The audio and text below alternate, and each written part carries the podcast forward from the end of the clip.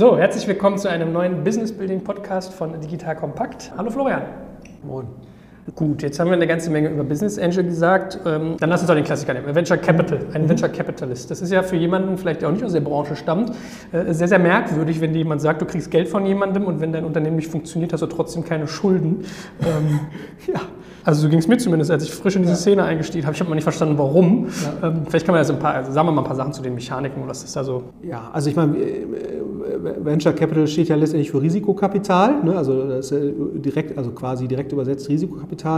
Das heißt, äh, der, der, man geht halt ins Stammkapital oder Equity einer Firma, äh, man gibt eine gewisse Menge an, an Geld rein, bekommt dafür Anteile im Rahmen einer Kapitalerhöhung und dieses Geld wird dann eben verwendet. Ne? So, und, und idealerweise äh, wird das so gut verwendet, dass der Wert dieses Equity-Anteils, den man da vorher erworben hat, dass der steigt. Das ist ja letztendlich die Idee. Und äh, das ist eben mit hohem Risiko behaftet. Risiko, je höher, je früher man investiert, desto höher das Risiko. So, das ist letztendlich die, die, die Logik und das passiert in der Regel in einer Phase, wo sich ein Debt-Anbieter, also ein, ein, äh, jemand, der einem einen, einen Kredit geben würde, wie jetzt eine Bank, täte sich in dieser Phase sehr schwer, ein Unternehmen mit Geld auszustatten. So, daher kommt ja überhaupt Venture Capital. Ich meine, so. der Fairness halber muss man mal sagen, streng genommen auch ein Business Engine gibt auch Venture Capital, Absolut. aber ein, ein Venture Capitalist ist sozusagen eigentlich trotzdem nochmal eine, eine spätgelagertere. Äh, genau, in der, in der, wodurch unterscheiden die sich? Ne? Das muss man auch noch, also in der Regel unterscheiden die sich, ein Business Angel investiert in der Regel eigenes Geld ne? und ein, ein Venture Capitalist investiert in der Regel aus einem fondsartigen Konstrukt, wo er ein bisschen eigenes Geld drin hat, in der Regel ein bis wir, zwei, drei Prozent des Geldes in so einem Fonds kommen in der Regel von dem Management des Fonds. So, und äh, dann investieren aber andere, ne? äh, Geldgeber, ähm, institutionelle Family Offices, aber auch Corporates, die sich dann davon versprechen, dass sie da eine ordentliche Verzinsung raus, rausbekommen, ähm, die schon 12, 14, 15, 20 Prozent mindestens mal, also in, IAA gerechnet, pro Jahr betragen sollte. Damit das Kürzung musst du immer erklären. Internal Rate of Return ist letztendlich äh, äh, vergleichbar mit einem Zinssatz. Ja. Stimmt nicht ganz, aber sagen wir für die Vereinfachung, es ist letztendlich ein Zinssatz auf einen Zeitraum gerechnet und wenn man sagt mal 20 Prozent IAA, ist das entsprechend, ist das, entspricht das letztendlich einer Verzinsung von 20 Prozent pro Jahr. So, und, und ein Venture-Fonds läuft in der Regel acht bis zehn Jahre. Ne, das heißt also, ein Venture Capitalist sammelt Geld ein. Die erste Hälfte davon baut er ein Portfolio auf. Also ersten vier bis fünf Jahre wird ein Portfolio aufgebaut. Dann ist die Portfolio-Bauphase abgeschlossen und dann machst du im Prinzip nur noch Folgeinvestments aus deinem Fonds. Das heißt, der Trick oder der, der, die, die Kunst ist es, erstmal die richtigen Dinger zu finden, in die du investierst und dann äh, äh die adäquate Menge an Geld noch bereitzuhalten, um Folgeinvestments zu machen. Das nennen sich dann sogenannte Reservierungen. Ja? So, und und äh, was du im Prinzip dir vorher immer bei jedem Investment überlegen musst, wie viel Geld stecke ich da initial rein und wie viel werde ich denn da wahrscheinlich noch investieren können. So, und die Kunst ist das, das eben immer so im Blick zu behalten, dass man letztendlich weiß, okay, bei dem Unternehmen, da muss ich jetzt nochmal nachschießen, das macht Sinn, um das Unternehmen äh, mit dem notwendigen Kapital auszustatten, um es zu retten, um eben den Wert da zu steigern. Und bei dem macht es jetzt eben nicht so richtig Sinn, deswegen macht es Sinn, da eben nicht mehr nach, nachzuschießen. Gleichzeitig, wenn ich sag mal, als bestehender Investor nicht nachschieße, dann ist das natürlich auch für potenzielle Folgeinvestoren teilweise ein Warnsignal. Also das muss man immer sehr sorgfältig abwägen. Und das ist sicherlich bei Business Angels nicht so. Ne? Also sagen wir, die, die, die Signalrolle oder die Verantwortung, die man als Business Angel hat, also die meisten Business Angels, die ich kenne, die machen ein initiales Investment. Einige gehen dann auch noch mit. Das hat sich auch noch mal so ein bisschen geändert. Das heißt also in den Folgerunden hast du immer das Recht, auch äh, in der Regel deinen Pro-Rata-Anteil zu halten.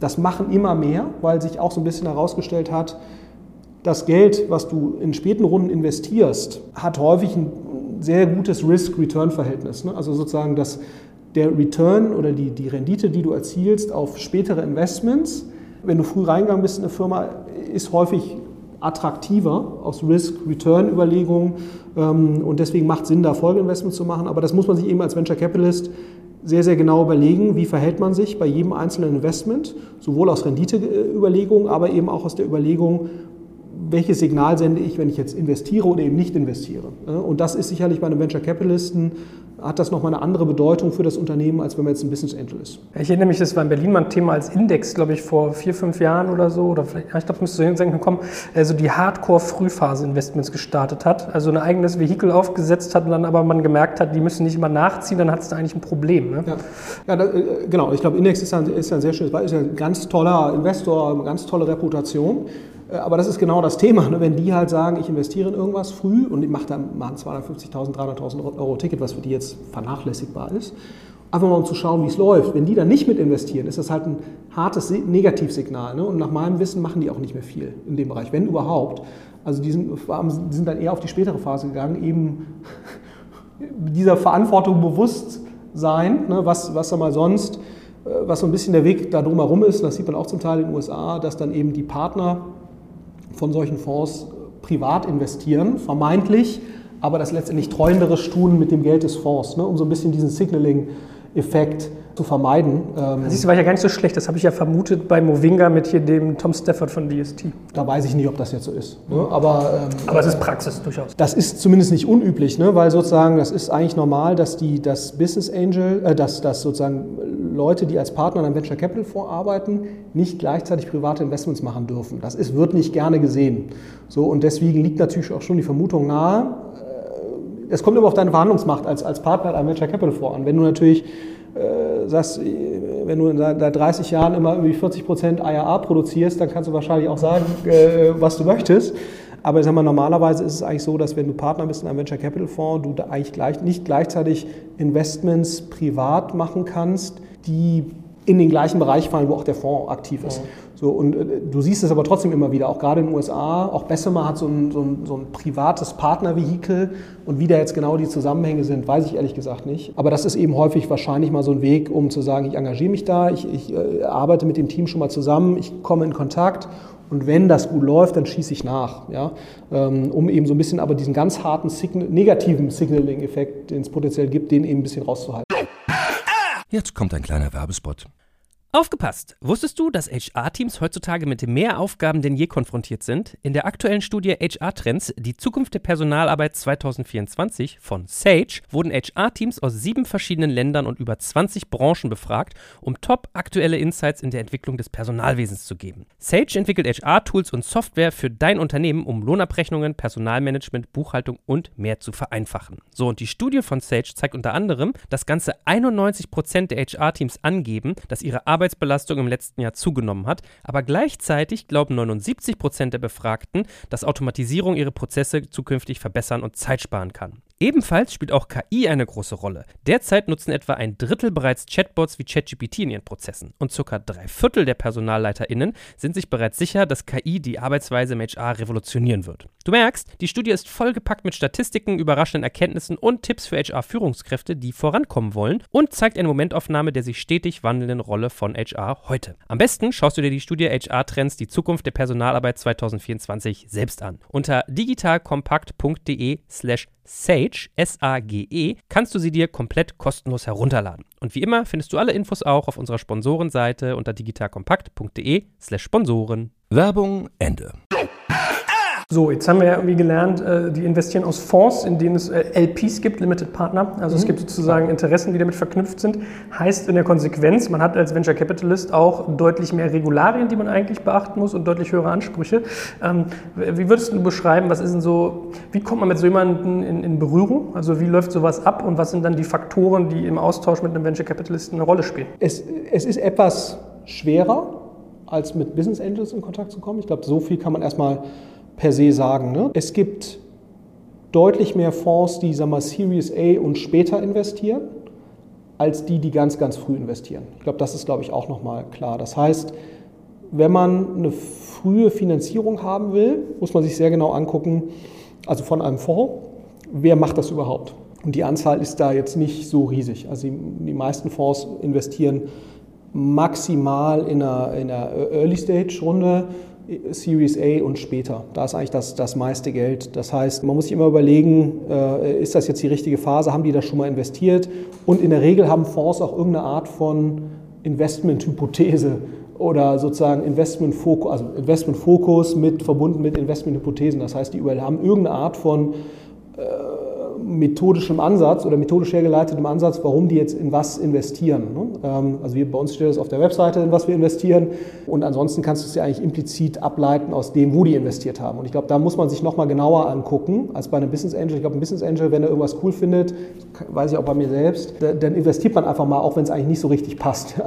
So, und, und ich glaube, das kann halt jemand, der ähm, LPs vorher, du versprichst ja deinen LPs, versprichst du ja vorher, ich investiere in das und das. Ne? Also das heißt, ich investiere in die Phase, in so und so viele Unternehmen, die müssen da und da sitzen und die sind grob in dem Bereich angesiedelt. Das versprichst du denen ja vorher. Das heißt nicht, dass du das nicht äh, auch mal davon mal abweichen kannst aus gutem Grund, aber im Grunde genommen versuchst du natürlich schon ein hohes Maß an Verlässlichkeit auch da zu zeigen, ne, weil das ist wie professioneller die Investoren werden, die du wiederum hast. Das sind ja vom, vom Grundsatz her risikoaverse Leute. Ne? Die wollen im Prinzip wissen, dass du verlässlich in das investierst, was du vorher versprochen hast. Das ist nicht ganz so krass wie jetzt als, als börsennotierte Gesellschaft, ähm, aber du hast, hast sicherlich schon deutlich mehr mentale Barrieren irgendwie davon abzuweichen als jetzt als Business Angel. Und ich, und ich glaube, da musst du dir halt einfach sehr genau überlegen, als Unternehmer passe ich da rein in das, was, was die da gerne machen wollen. Äh, und, und es hilft auf jeden Fall dann über irgendeine Art von Business Angel oder irgendeine Art von warmen Kontakt da reinzukommen. Also das sehe ich auch bei uns. Es ist zwar zum Teil schade, ne, weil dann natürlich sicherlich auch so ein paar Perlen wahrscheinlich verloren gehen, aber du schaffst es bei der Menge von Themen, also bei uns kommen auch pro Monat, kannst du überlegen, 150, 200 Themen an. Ähm, das heißt also pro Arbeitstag irgendwie so 10. Ja? Wow. So, und ähm, das ist einfach nicht du kannst das nicht alles sinnvoll prüfen. Das heißt, du musst irgendwie gucken, wie du da oben auf den Stapel kommst. Ich habe immer so die Zahlen gehört, dass ein Investor teilweise im Promille-Bereich eigentlich nur finanziert, also wirklich Hardcore-Funnel. Absolut, ja. Und ich glaube, es gibt halt mehrere Funnel. Das, das darf man eben nicht vergessen. Es gibt halt den warmen Funnel, ne, der halt über irgendwie Co-Investoren kommt, mit denen man schon mal zusammengearbeitet hat oder Business Angels, mit denen man gerne arbeitet. Das ist halt der warme Funnel. Ne? Oder Leute, mit denen du, die du schon mal gefundet hast. Und dann gibt es halt den, den Cold Call Funnel, sag ich jetzt mal, ne? oder den kalten Funnel. Und der kalte Funnel, da bist du mit Sicherheit im Promillebereich bei jedem mhm. VC. Und eigentlich muss man halt gucken, wie man in den warmen Funnel kommt, ne? weil das ist, die Erfolgschancen steigen dramatisch. Hm, wie ist das generell? Man sagt ja irgendwie immer äh, zehn Investments, eins muss fliegen, weiß nicht, sechs so lala und die restlichen drei schmieren ab. Also da gibt es ja, also mehr oder minder heißt es ja immer, sehr, sehr wenige funktionieren sehr gut, reißen alles raus, ein paar sind so okayisch und der, viele scheitern aber eigentlich auch. Kommt das hin, so in deiner Wahrnehmung? Wenn man jetzt in die Statistiken guckt, auch wo, wo gibt es sehr gute Statistiken? Ne? Also die, die gibt es insbesondere natürlich aus Amerika, weil es Venture Capital in der Form schon sehr viel länger gibt und solche Leute wie so eine Kaufmann Foundation oder Kaufmann Foundation Foundation, die werten sowas ja sehr genau aus und da kannst du eben schon sehen, dass, ähm, äh, dass der Großteil der Returns wird von Outliern produziert. Was auch immer jetzt ein Outlier ist, ob ein Outlier jetzt ein Unicorn ist oder irgendwas über 500 Millionen. Also sagen wir mal, die exzeptionell erfolgreichen Unternehmen produzieren 70, 80 Prozent der Returns. Und deswegen versucht ja auch jeder in diese äh, exzeptionell tollen Sachen reinzukommen. Unsere Wahrnehmung war eigentlich bisher immer, dass es in Europa nicht ganz so ist, weil sozusagen die Outlier nicht ganz so extrem sind. Jetzt habe ich aber schon die ersten Gespräche auch mit institutionellen Investoren hier geführt, die auch ihre eigenen Daten auch für Europa haben, die sagen, nee, das stimmt so nicht. Auch in Europa gibt es durchaus Outlier, die von der Anzahl gar nicht so gering sind. Spotify, Klarna, Auto 1, ja, so, also äh, Zalando und so weiter, also Trivago. Auch hier ist es schon so, dass die Outlier die Performance treiben. Meine Wahrnehmung ist zumindest mal ein Stück weit, das verändert sich sicherlich, aber dass das ist, sag mal, hier, dass, der, der, dass die für die Returns, ich nenne es jetzt mal der digitale Mittelstand, ne? also so die Unternehmensexits, die du hast im Bereich 20 bis 50, 80 Millionen, ne? wo du sagst, das wäre jetzt für die USA ein sehr vernachlässigbarer, dass das schon in Europa einen signifikanten Anteil der Exits ausmacht. Man muss, oder das ist zumindest mal unser Ziel auch, äh, zumindest mal als, als Project A, dass wir auch mit soliden Mittelstandsexits eigentlich einen vernünftigen Return erwirtschaften. Das heißt im Umkehrschluss, dass der Fonds eigentlich ein bisschen kleiner sein muss. Du kannst dann keinen 500 Millionen Euro Fonds investieren. Dafür brauchst du halt diese sehr, sehr großen Unternehmen, die viel Geld fressen, aber das dann eben auch sehr, sehr gut verzinsen. Aber unsere Wahrnehmung ist schon, dass du hier vielleicht nicht ganz so eine starke Outlier-Fixierung haben kannst wie in den USA. Aber tendenziell, das darf man nicht vergessen, ist Venture Capital ein Hit-Business, ein Outlier-Business. Und, das ist auch nochmal ein ganz interessanter Fakt, eine sehr interessante Studie von Horsley Bridge, die, die sehr schöne Daten haben, weil die seit 30 Jahren in allen möglichen Fonds investieren. Horsley Bridge ist ein sogenannter Fund of Fund, also ein Investor in Fonds einer sehr, sehr guten Performance, sicherlich einer der besten Fund of Funds. Und, und die haben eben auch herausgefunden über hunderte von Fonds und Portfolio Companies, dass die, die guten Fund Manager keine geringere Scheiternsrate haben, sondern so eine höhere Scheiternsrate. Das heißt also sozusagen, dass mehr von den Unternehmen scheitern, wo die investieren, als bei, bei Fund-Managern, die nicht so gut performen. Das heißt also, äh, man muss als Fondsmanager schon Risiken nehmen, ne? damit du sozusagen letztendlich eine höhere Performance erzielst. Und das ist eigentlich schon eine ganz spannende Sache, ne? weil das ja eher kontraintuitiv ist. Äh, also summa summarum, unsere Wahrnehmung ist, man sollte schon gucken, dass man eher versucht, in die Outlier reinzukommen. So eine sehr starke Mittelstandsfixierung ist vermutlich mittelfristig nicht realistisch, weil du einfach auch in Europa letztendlich über die Outlier wahrscheinlich kommen, kommen musst. Und, und was man schon merkt, ist, dass es eben mehr outlier-fähige Unternehmen auch aus Europa gibt. Und ich glaube, das ist ja eigentlich eine gute, eine gute Botschaft. Mhm. Äh, lass uns doch mal so ein bisschen verorten, was sind so die, die Dimensionen, die man erwarten darf. Wir haben ja bei Business Angel schon ein bisschen so äh, Phase, Zeitpunkt gesagt und Höhe. Wann steigt typischerweise ein VC ein? Wie viel Geld bringt er mit? Welche Bewertungsrahmen darf ich erwarten? Wie lange ist das Prozedere? Also ich meine, du hast ja unterschiedliche Typen von, von VCs, äh, je nach Phase, Geografie und Schwerpunkt. Ne? Also ich glaube, Phase kannst du ja sagen, Early Seed Stage Leute, die machen dann maximal bis zur Series A, dann hast du so Series A, Series B Leute und dann kommen halt die Growth Funds. Ne? Ähm, und je nach Phase äh, investieren die halt auch unterschiedliche Summen. Ne? Also die erstgenannten sicherlich eher so 500.000 bis weiß ich, anderthalb Millionen initial. Dann so die Series A-Leute sind in der Regel sowas 750.000, äh, eine Million bis 3, 4, 5. So, und dann die Growth-Leute fangen dann so ab 10 an in der Regel. Ne? Aber alles nicht in Stein gemeißelt aber, aber so ganz grob. Ähm, und ich glaube, je nachdem, wer halt, welcher Phase man sich befindet, sollte man eben die, äh, die, die entsprechenden Leute ansprechen, die, die dort investieren. Das, das schreiben die in der Regel sehr explizit. Und, ähm, und, und dann muss es eben äh, inhaltlich thematisch passen. Ja, und, und ich glaube, was nochmal wichtig ist, dass man da, und das, den Fehler machen häufig Leute, äh, die gucken halt, ah, wo haben die investiert, dann sehen die halt, ah, die haben viel in E-Commerce investiert, jetzt schlage ich denen mal das und das vor. Äh, jetzt schlage ich dir mal ein neues E-Commerce-Unternehmen vor. Ich glaube, man sollte immer gucken, was haben denn so die, Unterne die, die VCs die letzten ein, zwei Jahre gemacht, auch thematisch, ne, weil sich auch da Schwerpunkte ändern. Und gerade wenn Leute viel in E-Commerce investiert haben vor zwei, vor den, von Jahren fünf bis drei, sag ich mal, dann wollen die das vielleicht heute eher nicht mehr, weil sie da eben äh, weniger starken Schwerpunkt drauf legen und so weiter. Das heißt, es macht schon nochmal Sinn, sehr genau nochmal zu verfolgen, was sind die letzten Investments, die die gemacht haben und was waren da so die, andere, äh, die, die zugrunde liegenden äh, äh, Themen, die die offensichtlich gut oder schlecht fanden oder gut fanden, sonst hätten sie es ja nicht gemacht. Jetzt kommt ein kleiner Werbespot.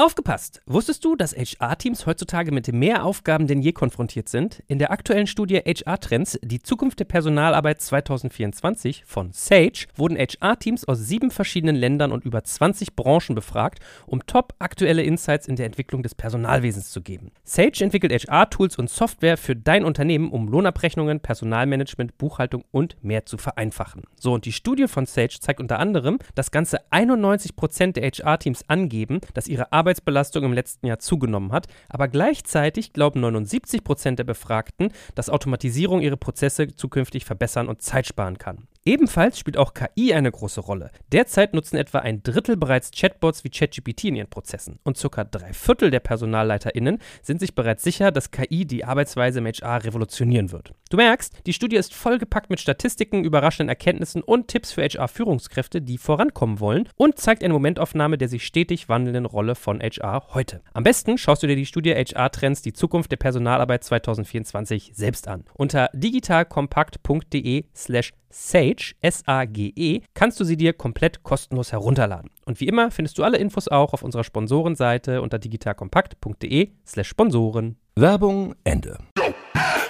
Ich meine, ist es denn eher üblich, dass man sagt, äh, man macht mehr in einem Themenbereich, weil man dann sozusagen Netzwerkeffekte bilden kann, als Investor vernetzen kann und so weiter und so fort? Oder ist eher so dieser DST-Weg zu sagen, wir glauben irgendwie an Category Leader, nehmen nur die, gehen zum Beispiel nicht hin und finanzieren in Uber, sondern gehen jetzt irgendwie nach Indien und China und gehen da an das Taxi-Business, machen aber auch nichts sonst in dem Bereich. Mhm. Ist das eher verbreitet oder gibt's da, kommt das ein bisschen auf die Phase an? Ich glaube, es kommt sehr stark auf die Phase an. Ich glaube, äh, je früher man ist, oder je früher man sich positionieren will als VC, desto mehr macht es Sinn, sich zu spezialisieren auf gewisse Kategorien, weil man, glaube ich, ohne ein relativ tiefes Verständnis von einer bestimmten Kategorie keine frühphasigen Entscheidungen sinnvoll treffen kann. Wieso? Weil da einfach sozusagen die harten Daten die ich dann habe in der Phase, noch nicht so ausgeprägt sind. Als DST, wenn ich Late Stage reingehe und 100 Millionen Tickets, dann tue ich das ja in der Regel auf Basis von ganz klar identifizierten Businessmodellen, ganz klar nachlesbaren Umsätzen, ganz klar nachvollziehbaren Unit Economics, das ist für die ein Riesenthema,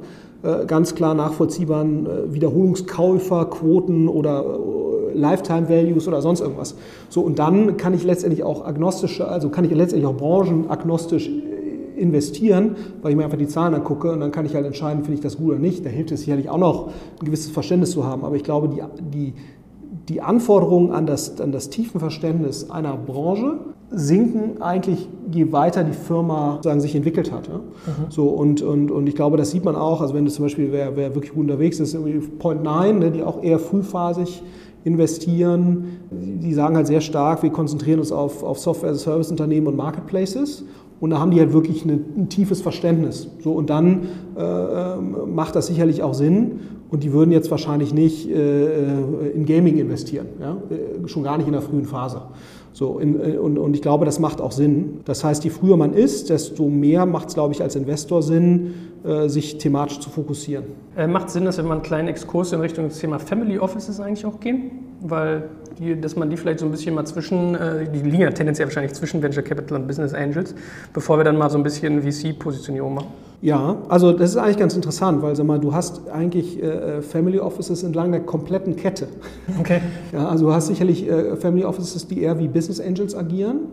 Du hast aber auch sozusagen Co-Investoren, äh, häufig Co-Investoren so eher in einem Series A-Bereich. Aber du hast jetzt äh, interessanterweise, ich meine, das ist, es war ja auch in der Presse, sehe ich so ein Kauf von Audi Bene, der dann eben von einem EQT gemeinsam mit irgendwie äh, der Strüngmann-Familie irgendwie vollzogen wird, ne? was ja dann eine Milliardentransaktion ist. Also auch da hast du Family Offices mittlerweile oder auch. Vielleicht ähm, sagst du mal einen Satz, was ein Family Office eigentlich ist, für alle, die es nicht ja, kennen. Genau, also Family Office, das ist letztendlich, wie der Name schon sagt, in, es gibt Single Family Offices und Multi-Family Offices und Single Family Offices sind letztendlich, gehören zu einer Familie und verwalten halt deren Geld. So, und ähm, das tun sie in der Regel in traditioneller Art und Weise, also äh, Anleihen, Aktien, äh, Immobilien, so, und aber eben immer mehr auch sagen wir, in sogenannten alternativen Investments, äh, weil eben die Rendite in, dem, in anderen Bereichen, also früher konntest du, weiß ich, vor 20 Jahren konntest du mit einer französischen Staatsanleihe irgendwie 5% verdienen. Äh, geht halt nicht mehr. So, und äh, das heißt, du hast einen gewissen Druck, Direktinvestments zu tätigen oder eben alternative Investments zu tätigen. Das kann sein in irgendwelche Infrastrukturthemen, das kann sein in Windparks, das kann aber eben auch sein in sowas wie, wie Venture Capital oder eben auch direkte Investments in, in Themen. Und deswegen siehst du immer mehr Geld, was aus Family Offices in diesen Bereich reindrängt. Wieso ist das so? Weil natürlich auch der Digitalbereich einer der wenigen Bereiche ist, die sagen wir, einen soliden Abwärts, äh, Aufwärtstrend haben. Mhm. Ja? Also wenn du jetzt mal schaust, wie viele Branchen gibt es jetzt, die pro Jahr doppelprozentig wachsen, da gibt es nicht so viele. Ne? So, und, und, und Technologie, Digitalinvestments gehören sicherlich da dazu. So, und deswegen ist natürlich jeder rational handelnde äh, Portfolio-Manager muss sich eigentlich überlegen, wie, wie, gehe ich da, äh, wie komme ich da dazu. So, und deswegen ist es eigentlich so, dass Venture Capital mittlerweile in nicht unwesentlichen Teilen auch von Family Offices äh, kommt oder auch von institutionellen Investoren, die letztendlich ähnlich agieren. So, und, ähm, ähm, und Family Offices aber auch durchaus Direktinvestments machen. Wie findet man die eigentlich? Ich habe das Gefühl, äh, Family Offices sind jetzt deutlich schlechter auffindbar oder deutlich weniger visibel als Venture Capitalists und Business Angel, ehrlich gesagt. Oder finden die einen? Ja, das ist, und ich glaube, das ist auch ein großes Problem, weil letztendlich muss man sagen, was, wie bist du erfolgreich im Venture Capital Bereich? Du hängst einfach sehr, sehr, sehr, sehr stark an deinem Dealflow. Und deswegen sind ja auch sag mal, irgendwelche Excels oder Index oder, oder, äh, oder Google Ventures, wieso gibt es die jetzt schon seit Jahrzehnten, und die, Google Ventures nicht, aber sozusagen die in Sequoia, wieso machen die einen sehr guten Job äh, in der Rendite? Sicherlich, weil das auch alles ganz schlaue Leute sind, aber weil sie natürlich auch einen überlegenen Dealflow haben. Ne? So, und das muss man sich natürlich schon und bei Business Angels ist es häufig so, die rennen halt durch die Gegend, sehen viele Leute, reden mit vielen und daher kriegen die dann auch viel mit. So, wenn du jetzt ein Family Office bist, was in dieser Szene eigentlich nicht vernetzt ist, muss man sich schon fragen als Family Office, wie schlau es ist, jetzt zu versuchen, direkte Investments zu machen. Weil eigentlich dein Dealflow per Definition nicht so gut sein kann wie der eines gut vernetzten Angels oder eines gut vernetzten VCs. Deswegen würde ich schon tendenziell sagen, wenn ich nicht ein sehr, sehr gut vernetztes Family Office bin, was sich auch einen eigenen Dealflow aufbaut über die Zeit, dann macht es eigentlich schon Sinn, sich an andere dran zu hängen, ob es jetzt Business Angels sind oder eben in, in VC-Fonds zu investieren, mit denen man gemeinsam sowas tut. Und das sieht man auch immer mehr. Du hast aber auf der anderen Seite auch durchaus Family Offices, die direkte Investments tätigen. Für mich ist das aber eher sozusagen ein logischer Weg. Wenn ich erstmal angefangen habe, ein paar Jahre in diesem Bereich aktiv zu sein als Family Office, dann werde ich visibel, dann kriege ich auch einen eigenen Dealflow.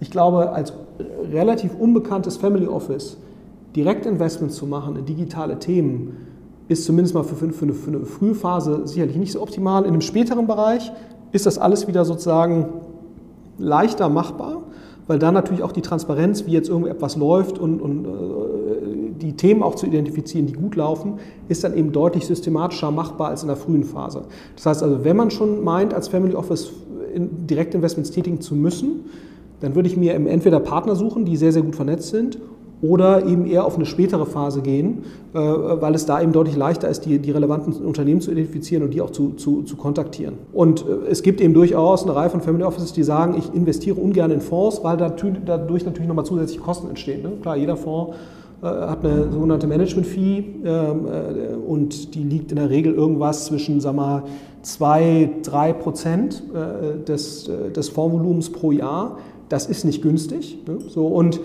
und das ist eben schon bei Family Offices äh, eine sehr verbreitete Denke und die ist auch grundsätzlich wahrscheinlich nicht so falsch, dass sie sehr kostensensitiv sind. Ich glaube, man darf da halt nicht den Fehler machen, äh, zu sagen, also äh, ich glaube, einen schlechten Dealflow zu haben, ist noch teurer als die Management Fee. Ne? So, okay, also, also irgendein Tod musst du sterben. Irgendein Tod stirbst du.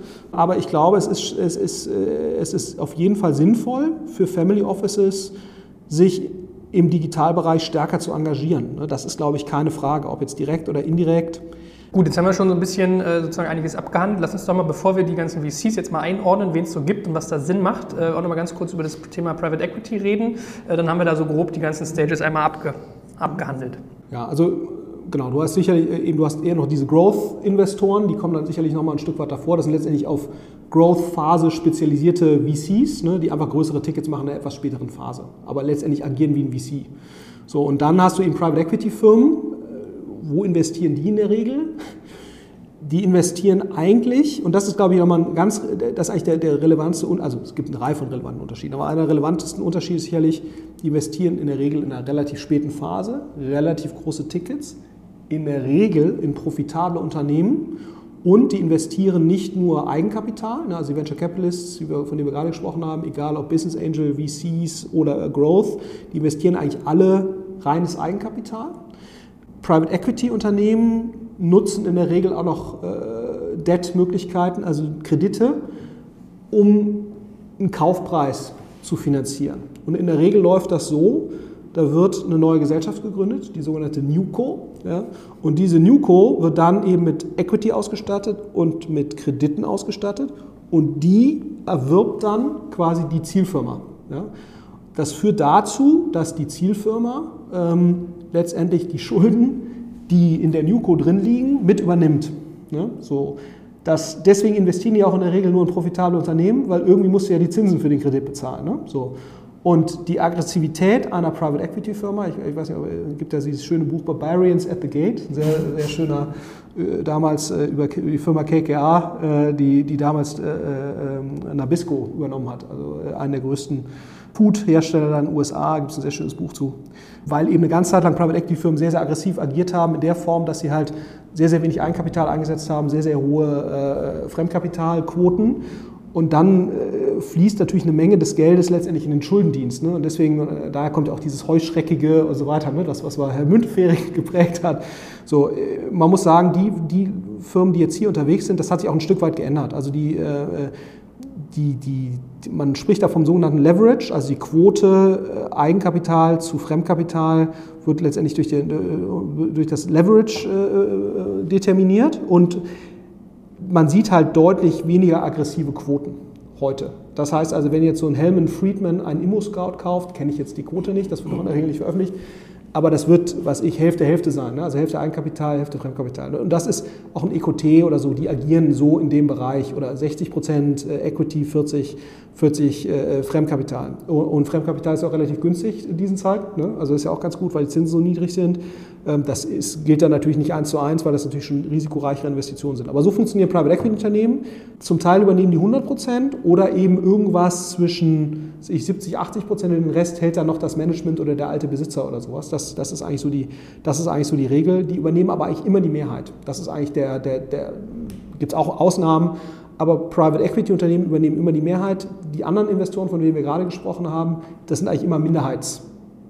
Man hat ja, ähm, Aktionäre. Bei, bei, Private Equity hast du ja auch oft auch so das Thema, dass es eigentlich so ein bisschen so Konsolidierer sind, habe ich den Eindruck, ne? dass die hingehen und kaufen sich mal zwei, drei und machen einen großen draus. Das gibt es auch, ja. Das nennt, äh, das nennt sich ist die sogenannte Buy-and-Build-Strategie. Das heißt, du nimmst dir in der Regel eine Kernfirma und dann packst du da so ein paar Sachen drumherum, ne? also um den Kern. Das gibt es auch, um, um sozusagen nochmal äh, letztendlich mehr Geld auch investieren zu können. Ne? Also das ist eben immer, die haben relativ große Fonds, häufig Milliarden große Fonds, das heißt, die müssen eben auch relativ viel Geld zum Arbeiten bringen, äh, damit das für die Sinn macht und gerade im Zuge dessen äh, gibt es dann eben häufig auch so Buy-and-Build-Strategien. Ähm, genau. Und was ganz spannend ist, und deswegen äh, macht es auch Sinn, das jetzt hier zu erwähnen, du siehst seit ein paar Jahren eine immer stärkere Aktivität von Private Equity Unternehmen in diesem Digitalbereich. Wieso ist das so?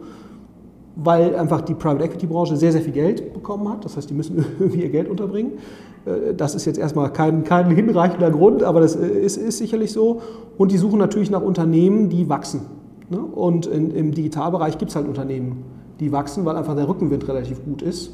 Das heißt, äh, du hast einfach eine Reihe von potenziellen Targets und weil natürlich auch dieser Digitalbereich sich so langsam in so eine Größenordnung bewegt, dass da halt auch Unternehmen sind, die für Private Equity Sinn machen. Und was du sicherlich auch siehst, ist, dass die Private Equity Unternehmen so ein Stück weit abgerückt sind von ihren Vorstellungen, da 100, 200 Millionen plus investieren zu müssen. Du siehst jetzt auch schon, selbst ein KKA, die ein sehr, sehr großer Fonds sind, äh, fangen jetzt zum Teil bei 50 Millionen an. Ne? Oder, äh, oder auch ein TCV, die so an der Grenze sind zwischen Growth und, und Private Equity, die auch sagen, äh, sie wollen eigentlich 50 Millionen Dollar investieren. Äh, auch die machen jetzt schon mal Investments für 30 Millionen Dollar. Ne? So, also das heißt, du siehst so einen gewissen Druck auf die Private Equity Unternehmen, sich früher zu engagieren, um dann eben auch äh, überhaupt die Targets kaufen zu können, die, ähm, die für sie attraktiv sind. Und wo, wo, soll für so jemand die Reise hingehen? Weil die nehmen ja schon solche Tickets in die Hand, da kannst du dich ja hinterher fragen, was ist dann eigentlich mal der Exit-Case? Ist das mhm. dann immer so ein Börsengang-Thema oder worauf läuft das hinaus? Also Private Equity Unternehmen streben in der Regel so eine Haltedauer an, sagen wir von drei bis sechs Jahren. Das ist so typisch. Das heißt, du versuchst letztendlich als Private Equity Unternehmen ähm, relativ begrenzte Haltedauer zu haben. Und was ist der übliche Fall? Sicherlich der üblichste Fall ist Trade Sale an irgendeinen Strategen oder lustigerweise an eine größere Private Equity Firma. Also das siehst du auch relativ häufig. Hast du jetzt ja auch vor kurzem bei Douglas gesehen. Ne?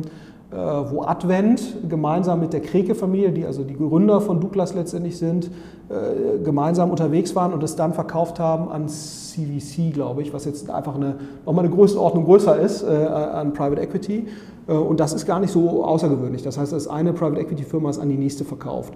Oder eben auch Börsengänge. Ne? Das ist, ist, ist, ist, natürlich auch nicht äh, untypisch. Genau, aber das ist so der, der Case und die Renditeerwartungen von den Kollegen sind auch nicht ganz so extrem. Das ist nicht ganz so ein Outlier-Business, ne, weil die in der Regel ja Sachen kaufen, die gehen jetzt nicht mehr kaputt. Das heißt, die müssen, müssen eben die Ausfallquote im Private Equity-Bereich ist viel, viel geringer. Und äh, ein realistisches Multiple auf das Eigenkapital, was ja auch entsteht durch den Hebel, den du durch das Fremdkapital hast, dadurch ist es ein bisschen leichter. Die wollen irgendwas zwischen einer Verdopplung, ist das absolute Minimum auf ihr Eigenkapital, was die eigentlich erreichen wollen, bis zu, sagen wir, verdreieinhalb, Vierfachung ist schon absolute Ausnahme. Also so der Sweet Spot für so ein Private Equity ist so von zweieinhalb bis verdreieinhalbfachen. Mhm. Aber lustigerweise äh, äh, fahren die, sagen wir, mit dieser Strategie, wenn man jetzt mal guckt, was performt besser, Venture Capital versus Private Equity, ist es schon so, dass historisch gesehen die, die Kollegen Private Equity, so die guten Fonds sind da so mit 16 bis 18 Prozent. Also es ist schon so, wenn man wahrscheinlich mal über alles guckt, je nachdem welche Statistik, aber es ist auf gar keinen Fall so, dass die schlechter performen als die, äh, die Venture Capital Firmen, eher besser. So, und deswegen ist es eigentlich auch so, dass die, dass, äh, wenn du mal schaust, wie ist die Allokation von großen institutionellen Investoren, Private Equity versus Venture Capital fließt viel mehr Geld in Private Equity, weil natürlich auch, weil die Fonds viel größer sind, aber auch, weil, weil die eine stabilere Performance aufweisen, das muss man schon sagen. Also ich glaube sozusagen, die, ähm, äh, der Mittelzufluss Private Equity ist, äh, ist ein zigfaches vom Venture Capital Bereich.